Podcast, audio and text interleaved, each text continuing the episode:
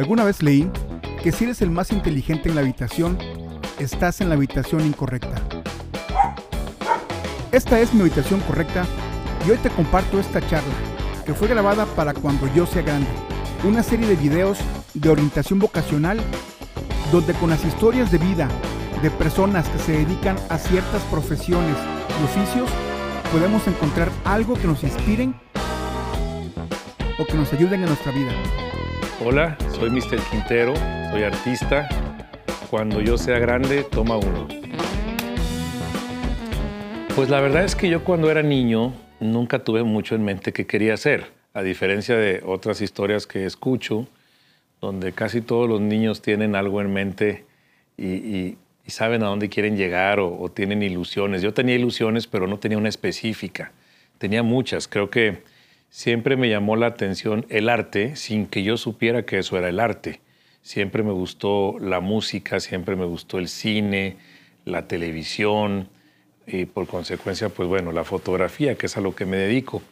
Creo que más bien me dejé llevar por lo que fuera dando el tiempo. Soy comunicólogo, que en aquel tiempo era la carrera más allegada a todo lo que yo buscaba. ¿sí? Era una carrera que hablaba de medios de comunicación, de imagen, de cine, de televisión, de fotografía, y pues efectivamente eh, mi primera actividad fuerte y que creo que es la que sigo desarrollando es la fotografía. Esta me ha llevado a otras cosas, como la música, como el teatro, como el hacer cine, otras cosas, ¿no? No hago cine de, manera al 100%, pero he tenido roces con ello. Pero sí puedo decir que la fotografía es la madre de las artes de mi vida y es la que me ha llevado a, hacer y explorar otras cosas. Pues, por ejemplo, lo que yo hacía cuando era niño, que tuviera que ver con todo lo que hago ahora, pues es que eh, era muy afecto a comprar discos, a los discos de, vinil, LPs, que en aquel tiempo era el único medio. Ahora lo sigo haciendo, pero porque es una afición con ese mismo medio que es el vinil. Y, bueno, en la época de los 70s y los 80s las portadas eran muy, muy sofisticadas, a pesar de que no existían todas las técnicas de edición que tenemos ahora para manipular las fotografías. Y entonces además leía los créditos y yo sabía desde los 8 o 10 años yo ya sabía quién era Francesco Scabulo, que era el que hacía todas las portadas de los discos de, de las series de televisión, de las celebridades de Hollywood. Entonces, era como un poco precoz en ese sentido. Eh, no hay un niño de 10 años que se sepa los fotógrafos internacionales, yo ya lo sabía, porque lo leía en los discos. ¿no? Entonces crecí con una educación visual, no, no era una educación formal, era una educación que la vida me dio eh, visual y pues aprendí lo que era eh, la fotografía sin tener que saber de ella. Entonces era lo que más, el acercamiento que más tuve, las portadas de los discos y el disco interior, que básicamente era de donde escuchabas la música, pues me llevó a, a tener esa gran afición por la música. Así que los discos fue un, para mí una inspiración y lo sigue siendo todavía. No, realmente yo nunca tuve oportunidad, bueno, creo que oportunidades sí tuve de involucrarme en cosas que tuvieran que ver con el arte desde chico, pero era un poquito difícil en ese tiempo para que los papás lo entendieran porque pues no era tan fácil así como que mi papá de una familia muy tradicional eh, pues quería que sus hijos se encaminaran por lo que todos los padres quieren para sus hijos, ¿verdad? Eh, empresarios, doctores, eh, arquitecto. Entonces no estaba dentro de, los planes para sus hijos esto. Y, bueno, nunca tuve esas oportunidades de involucrarme. Sí, tal vez en el, en, el kinder, en alguna ocasión recuerdo que participé en alguna cosa así, pero creo que hasta la carrera fue la primera vez, en la prepa, perdón, mi primer obra de teatro en la que yo participé como actor con Hernán Galindo, que pues ahora todos lo conocemos como uno de los grandes directores que tenemos. Y, después en la carrera tuve otra oportunidad con Hernán Galindo también. Me involucré ya, creo que después de lleno, ya después de haberme recibido, después de haber dejado de estudiar. Y bueno, al terminar la prepa yo tenía que decidir pues qué hacer, ¿verdad? Recuerdo que mi padre tuvo conmigo una plática siempre orientada a que yo fuera doctor. Entonces, este, creo que a él era el que le hubiera gustado ser doctor. Al final estudió arquitectura, mi papá. Entonces, bueno, pues yo no sabía, en realidad creo que en mi inconsciente sabía más bien que no quería ninguna de las carreras que existían. Y la única, como lo mencioné anteriormente, que se le parecía a todo aquello que a mí me gustaba, pues era la licenciatura en comunicación. Que yo me acuerdo que yo llegué con mi papá y le dije, me dijo, ¿qué es eso? O sea, tú decías en aquel tiempo, en los ochentas, eh, licenciado en comunicación y era como, como estás inventando que eres un licenciado en comunicación, ¿verdad? Pero bueno, los convencí, este, convencí a mi papá y, y eso estudié. Este, fue la mejor etapa de mi vida en todos los sentidos. Fue una etapa que me abrió a nivel personal y a nivel laboral los ojos para todas las cosas que yo hice después de haber terminado mi carrera y mi maestría. La verdad es fue una experiencia increíble y me acercó muchísimo a, a todo lo que yo empecé a hacer al terminar, que fue pues la fotografía. Toma dos. Bueno, pues al terminar la carrera de comunicación, yo estaba ya haciendo algunas eh, prácticas profesionales, eh, nada que ver con lo que hago ahora, bueno, de alguna manera sí, pero no, tanto. Eh, era locutor en una estación de radio. Entonces siempre me decían que mi voz podía funcionar para eso, etcétera. Y recuerdo que yo hacía fotos como hobby. Tenía una foto que yo le había tomado a una amiga ahí en donde yo estaba, en mi programa de radio. En alguna ocasión fue un diseñador a promover un desfile de modas en ese programa de radio y vio mi foto y me dijo, ¿por qué no me haces tú las fotos para mi desfile? Así fue como yo, yo le dije, pues ni siquiera sé cómo hacerle. Me dijo, ¿cuánto me cobra? Dije, no sé ni cuánto cobrarte, no tengo ni idea. Esa foto yo se la había tomado, esa primera fotografía eh, se la hice a una modelo de un diseñador que ya falleció, Sergio Ocañas, que era muy conocido aquí en San Pedro, y con una temática y una visión muy interesante para aquel tiempo. Él también así creo que fue quien trajo a esta ciudad un estilo de moda que no existía. Entonces él venía de estudiar diseño en Londres y rápido hicimos también una conexión. Entonces eh, fue una de esas fotos las que vio este otro diseñador. Yo con Sergio las hice a nivel hobby y a partir del otro diseñador que vio esa foto, pues ya fue que como, comenzó mi proyecto como, como fotógrafo profesional, digamos ahora sí ya cobrando, ¿no? Ese es el principio. La verdad, después de ahí ya terminé mi carrera. Me fui a, a París porque yo había investigado y las ciudades más importantes en el mercado de la fotografía pues eran Nueva York y París. Y yo dije, yo no me voy a ir a México DF, ¿verdad? Pero tampoco tenía dinero, entonces como, como pude lo logré y me fui a París, estuve cerca de un año allá, hice muchas fotos en agencias de modelos, donde no me pagaba nada, pero aprendía mucho. Y bueno, además de haber aprendido otras cosas a nivel personal y el idioma y etcétera, pues eh, tuve la oportunidad de trabajar con muchos modelos importantes Em, de aquel tiempo, que yo las veía luego en las revistas y yo había trabajado con ellas, o las veía en la noche en las discotecas, etc. Entonces fue una época muy interesante. Al regresar de París establecí mi estudio. Rápidamente, la verdad es que fue una cosa que no sé ni cómo sucedió, pero tuve esa suerte. Creo yo que toqué un mercado virgen en esta ciudad que es Monterrey, porque no había toda esta ola de fotógrafos que hay ahora con una propuesta diferente y nueva los fotógrafos que había en aquel tiempo, en 1988, pues eran fotógrafos muy tradicionales. ¿sí? Entonces yo traía una escuela visual de lo que había visto y vivido y, empecé con eso.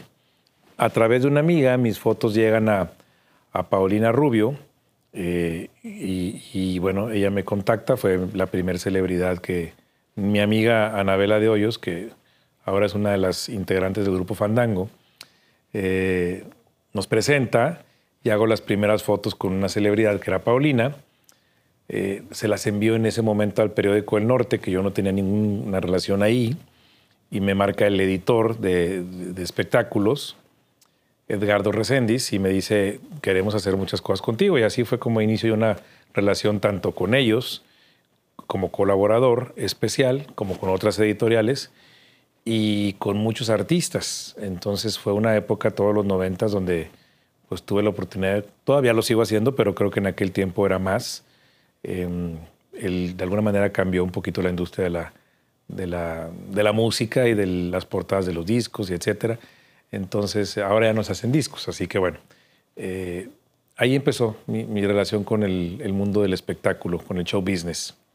Sí, la verdad es que en comunicación, en cualquier carrera de comunicación o de arquitectura o todas las carreras que incluyen un par de clases de fotografía, no es más que eso, un par de clases, o sea, no había gran cosa. Yo me acuerdo que en mi carrera yo llevé dos clases de fotografía, que pues era, bueno, foto 1 y foto 2, y una, un par de clases de cine, y ya, realmente hacíamos prácticas, pero tuve la fortuna de contar con un maestro que había hecho cine, eh, Gerardo Garza Fausti, mexicano, pero había hecho cine experimental en Italia, algunos documentales, entonces él tenía un romanticismo por la fotografía tremendo. Creo que él realmente nunca fue exitoso como cineasta, pero era un hombre talentoso y sensible y que me compartió a mí personalmente muchas cosas muy interesantes. Al decir que no era exitoso, mi maestro, no quiero decir que no quiere decir que yo lo esté subestimando. Más bien la situación es que sus documentales nunca llegaron a trascender. Y eso a veces depende no del artista, sino de, las compañías o de quien lo transmita. No es como ahora que lo que tienes lo subes y se puede hacer famoso en cualquier momento, ¿no? Entonces no, era conocido, pero era muy talentoso y me transmitió muchas cosas muy interesantes. Realmente siempre me he dedicado a hacer fotos creativas, o sea, en el sentido de de donde yo pueda tener el control de las fotos como director, ¿no? Como un director de cine. No, no, no, no hago fotos eh, de documentales, ¿no? O sea, de, de, tomar el momento como un desfile de modas o como un evento y no, o sea, no, no, no es lo que a mí me gustaba de la fotografía.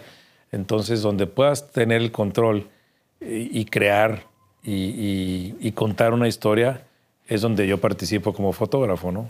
Exacto. ¿Dudaste para hacer este proyecto o no? ¿O dijiste, sí lo hago? No, nunca he dudado nada que tenga que ver con lo que yo hago ahora, fíjate, no. He dudado para otras cosas, ¿no? Pero para eso no. No, no, no, jamás. En la, fotografía nunca, ni en la música. No, no, no, no. Toma tres.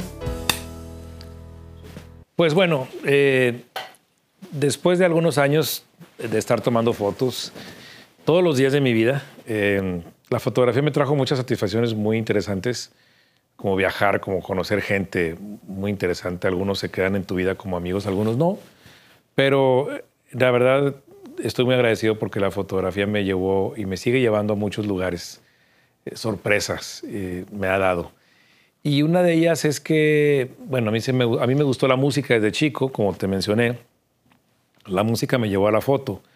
Entonces también un momento en el que decidí acercarme más a la música Siempre me gustó la idea de cantar. Nunca lo experimenté de más chico. Y hubo un momento en el que dije, lo quiero hacer porque eso es lo que me gusta hacer y porque eso es realmente lo que siempre quise hacer. Entonces, em, comencé con un proyecto, como un grupo, de, grupo de amigos haciendo una pequeña banda. Y ese proyecto tiene un largo camino, ya son casi 14 años o 13. Este, ahorita estamos a punto de comenzar una temporada nueva de las últimas digo, ya hemos tenido varias más bien, eh, temporadas que se convirtió de ser una bandita pequeña de amigos, se convirtió en un proyecto de cabaret muy interesante. Ahora es un show. Ya hemos salido de giras, ya hemos, estamos a punto. Antes de la pandemia teníamos un plan de comenzar una temporada en México, muy interesante, y se tuvo que suspender, pero estamos retomando todo el proyecto para este año que viene, si las cosas están bien y Dios quiere, este, pues continuar con este proyecto. El grupo se llama El Pip Show como te digo, yo siempre quise hacer eso. Entonces, el día que cumplí 40 años, yo dije, pues este es el momento para aventarme a hacer una fiesta. Si a alguien no le gusta, me van a tener que aplaudir porque es mi cumpleaños, ¿verdad? Entonces, invité solamente a un grupo de amigos, me preparé con otro grupo de amigos que conocí explorando un poquito sobre la música. Y lo que hicimos fue un set de 10 canciones, o 12 tal vez, de las canciones que a mí me gustaban, porque yo estaba realmente produciendo el proyecto, ¿no? Que casi todas tenían que ver pues o con jazz o con rhythm and blues. Siempre ha sido la música que me gusta, que me ha gustado. Crecí escuchando eso y eso es lo que voy a escuchar siempre, creo. Este, me gusta la buena música, no, no estoy peleado más que con la mala música, ¿verdad? Ahora hay mucha mala música.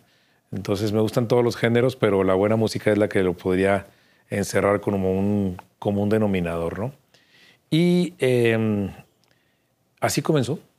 Comenzó así cuando empezaban a preguntarnos que por qué no lo hacíamos más. Yo dije, pues hay que hacerlo bien, porque tampoco está tan padre así de que ahora, ahora canta. Entonces no quería que dijeran eso, que de todas maneras lo dijeron y seguramente lo siguen diciendo, pero quería prepararlo bien, que fuera serio, con músicos buenos, estudiar y, preparar la voz este, en cuanto a mi entonación y con canciones que le quedaran, con gente que nos ayudara a que sonara bien y a que tuviera respeto, ¿no? Entonces las veces que tocábamos nunca lo hacía en lugares donde estaba seguro que ibas a ver todo el mundo, porque lo que yo no quería era que la gente fuera hasta que, hasta que estuviéramos preparados. ¿no? Entonces antes de, de darnos a conocer un poquito más, lo hacíamos en lugares chiquitos, en barecitos, para solamente ciertos amigos y era una cosa muy personal. Y ya que se volvió así este, un poco público, pues lo que quería era también que tuviera un respeto el proyecto, ¿no? Y bueno, creo que lo conseguimos. Ahora nos ha ido muy bien, afortunadamente. Pues mira, el título daba mucho para ello. Peep Show significa, eh, son aquellas cabinas de los años 70 que en Europa eran muy famosas y también en Nueva York, donde tú le echabas este, una moneda a una vitrina, se abrían unas cortinas y bailaban mujeres en bikini o encueradas o lo que fuera. Eran las teiboleras de los 60s y los 70s. Ahora eso ya no existe porque pues ya está muy fresa para este tiempo, ¿verdad? Entonces, esa época, que es como medio cabaretera, nos permitía crear toda esa función visual aún en el espectáculo, en el show. Y un día decidimos empezar a meterle cosas, este, poemas. es un show de mucho humor, es un show muy divertido. Tiene performers, bailarines, acróbatas es como un circo para adultos y con mucho humor y sexy, que ese es un poquito así como el, el, también el común denominador de todo el proyecto. ¿no? Pues es que lo de DJ, lo de ser DJ es una cosa que lo he sido siempre, desde niño. Yo era el que ponía las canciones en las fiestas. La gente tiene el, error de creer, este, o la idea errónea de creer que un DJ es el que sabe mezclar. Eso no es un DJ. O sea, digo, eso es un DJ también pero no necesariamente tienes que saber mezclar para ser un DJ. Un DJ es, son las iniciales de disc jockey, el que juega con la música. Tú puedes poner un disco, quitarlo y tener un silencio de un minuto y luego poner otro y sigue siendo el DJ. No necesariamente tienes que mezclar. Entonces yo nunca he estudiado para mezclar. Yo solamente tengo un sentido común de poner una canción tras otra que divierta a la gente, ¿no? Y como tengo una colección de viniles, pues toda la vida lo he sido.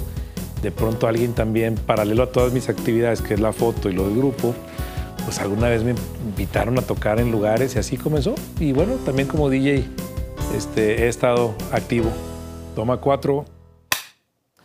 El apoyo de mis padres para lo que hago, bueno, pues fue un poco lo que te mencioné. En un principio no era lo que ellos hubieran querido.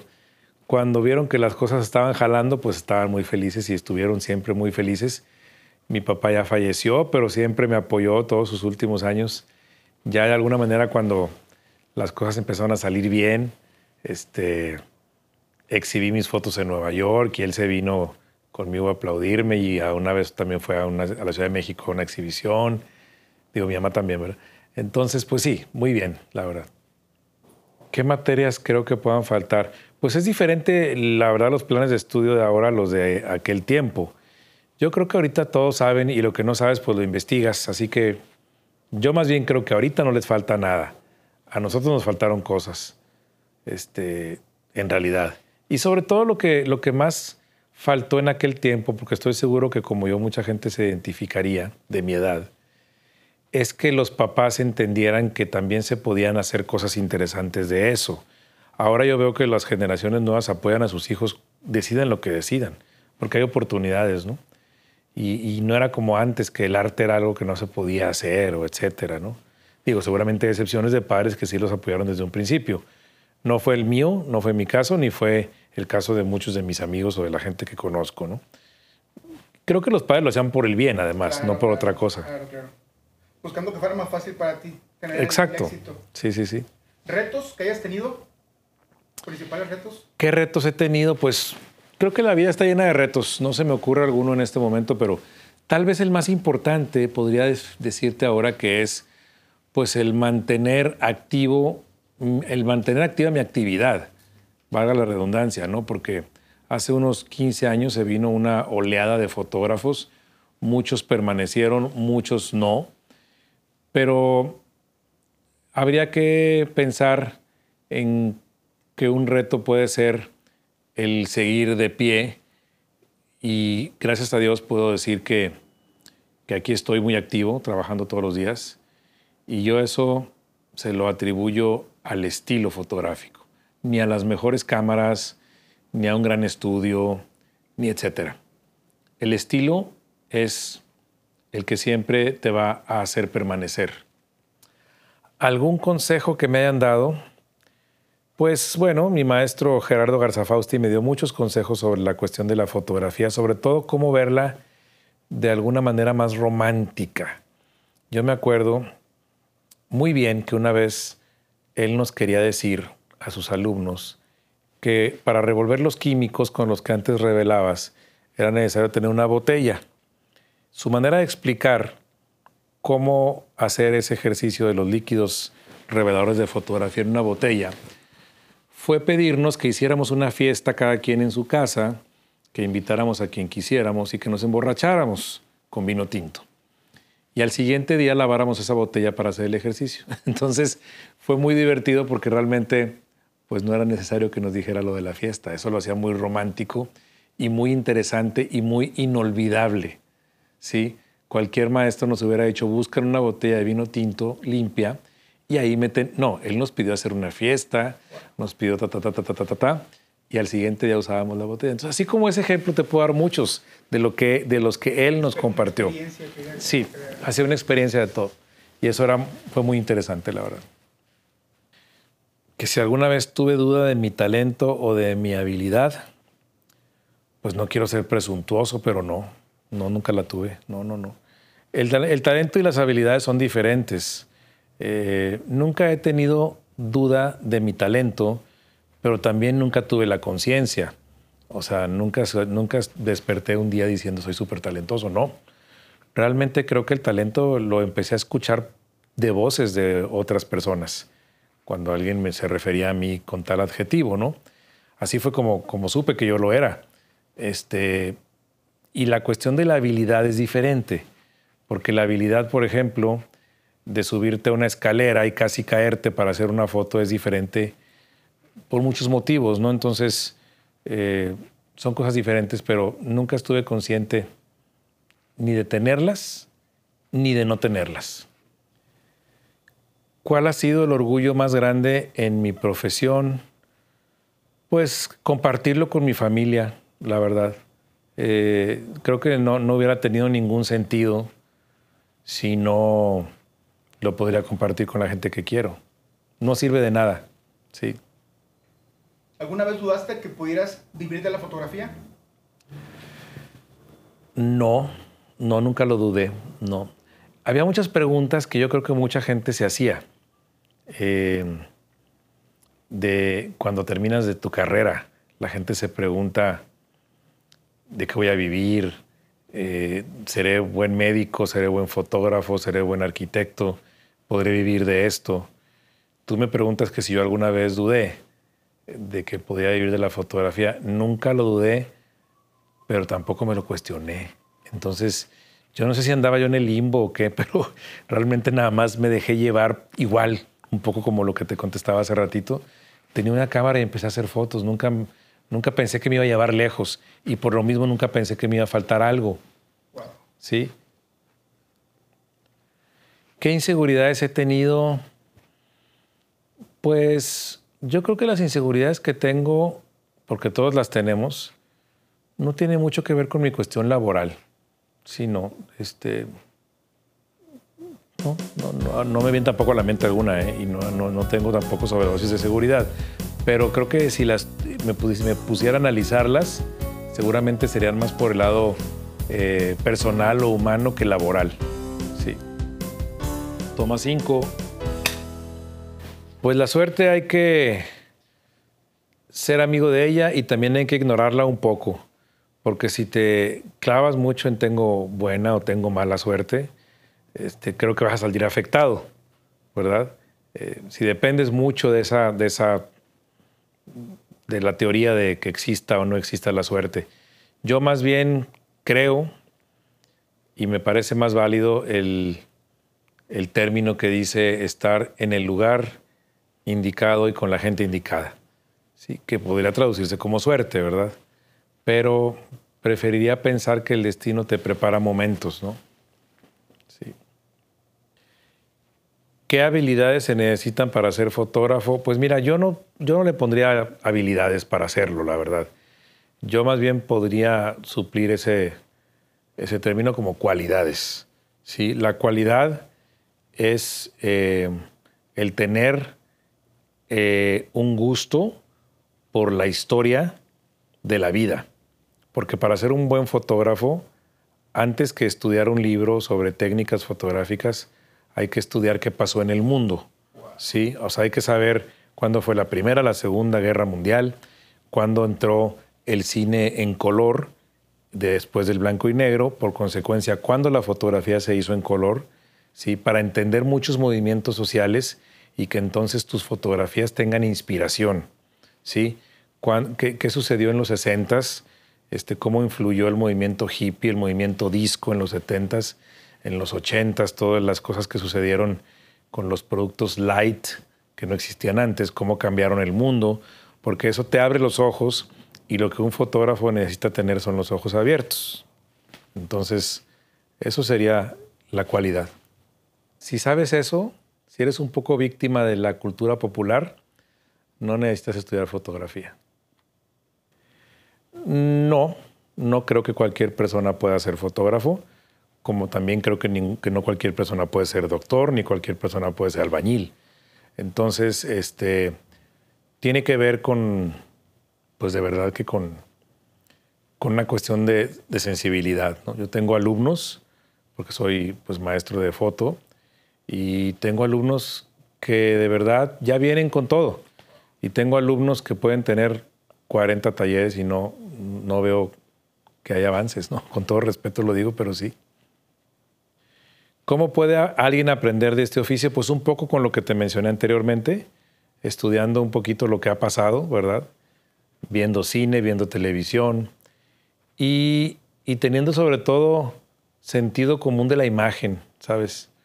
Este, el sentido común de la imagen, em, a veces estamos los fotógrafos preocupados por la postura de los modelos, cuando realmente la postura que importa es la tuya. ¿sí? Si la modelo tiene un cuerpazo, o el modelo, y tú pones la cámara aquí arriba, la modelo se va a ver chaparra y ancha, porque la pusiste arriba. Pero si tú pones la cámara aquí, no sucede eso. Entonces, es más importante tu postura que la de ellos. ¿Qué consejo le daría a alguien que quiere ser fotógrafo? Pues que lo sea, que lo sea y que investigue. Es bien fácil ahora hacerlo si investigas y si enriqueces tu memoria y tu cerebro de cosas, pero que vea cine, que vea, que investigue sobre las cosas, las series de televisión exitosas que han habido en la historia, que compre revistas y que vea muchas cosas, sobre todo desde lo que te interesa como fotógrafo, ¿verdad? Hay fotógrafos de carros de carreras, pues compra revistas de eso, ¿no? Meterte un poquito a la cultura de lo que más te llama la atención te amplía muchísimo la visión de lo que quieres hacer. ¿Cómo creo que alguien puede encontrar su vocación?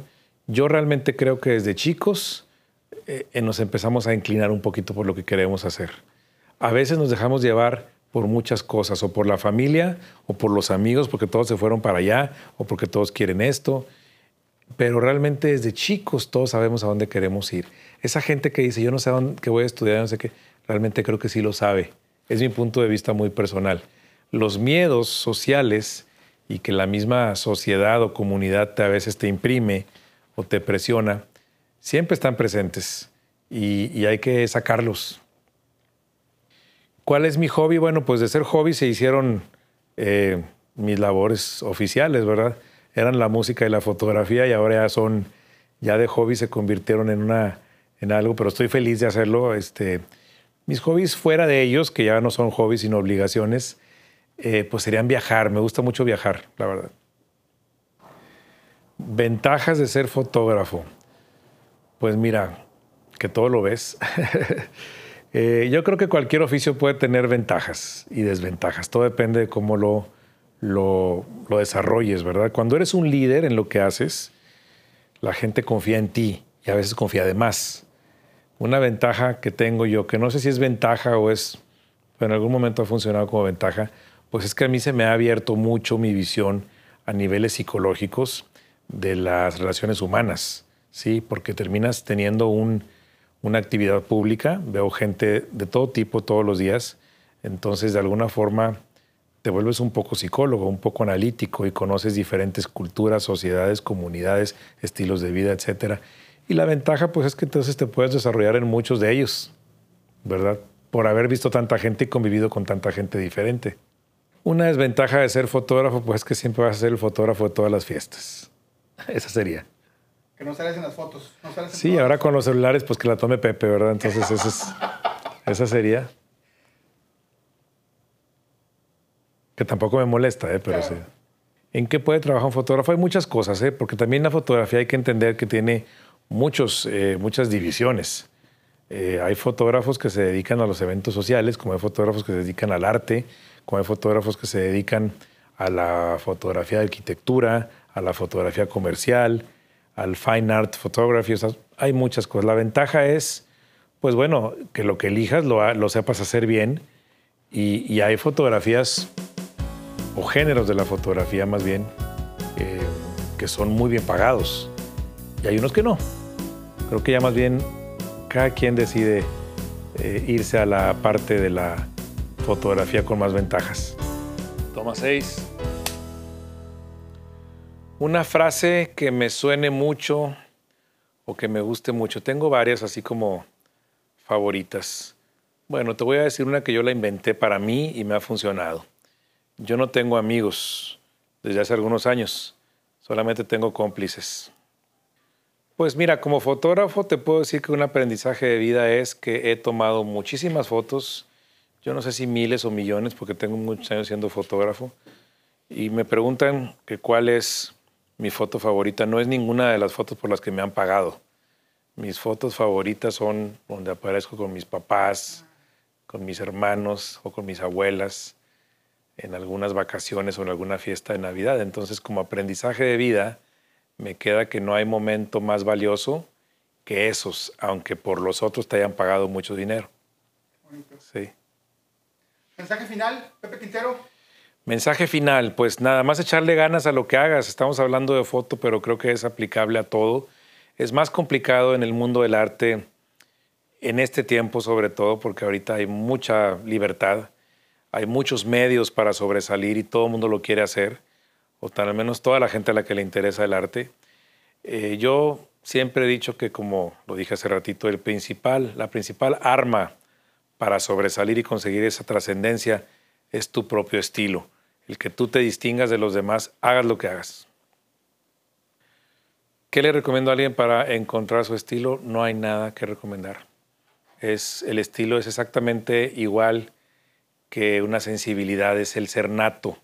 ¿sí? Yo sí creo que tu estilo va a venir reflejándose de todo lo que tú has visto y vivido en tu vida. Pero no hay que forzarlo porque entonces ya no es real va a llegar un momento en el que tú dices, este es mi estilo, es con lo que más me siento y es, sobre todo creo que te das cuenta cuando eres muy repetitivo a nivel técnico con algo, ¿sí? O sea, a mí hay gente que me dice, oye, vi unas fotos tuyas y aunque no decía tu nombre, yo sé que eran tuyas, por la manera de iluminar, etcétera, ¿no? Muchas gracias. No, al contrario. Muchas gracias a ti. Gracias por tu atención a este episodio. Te deseo un excelente día.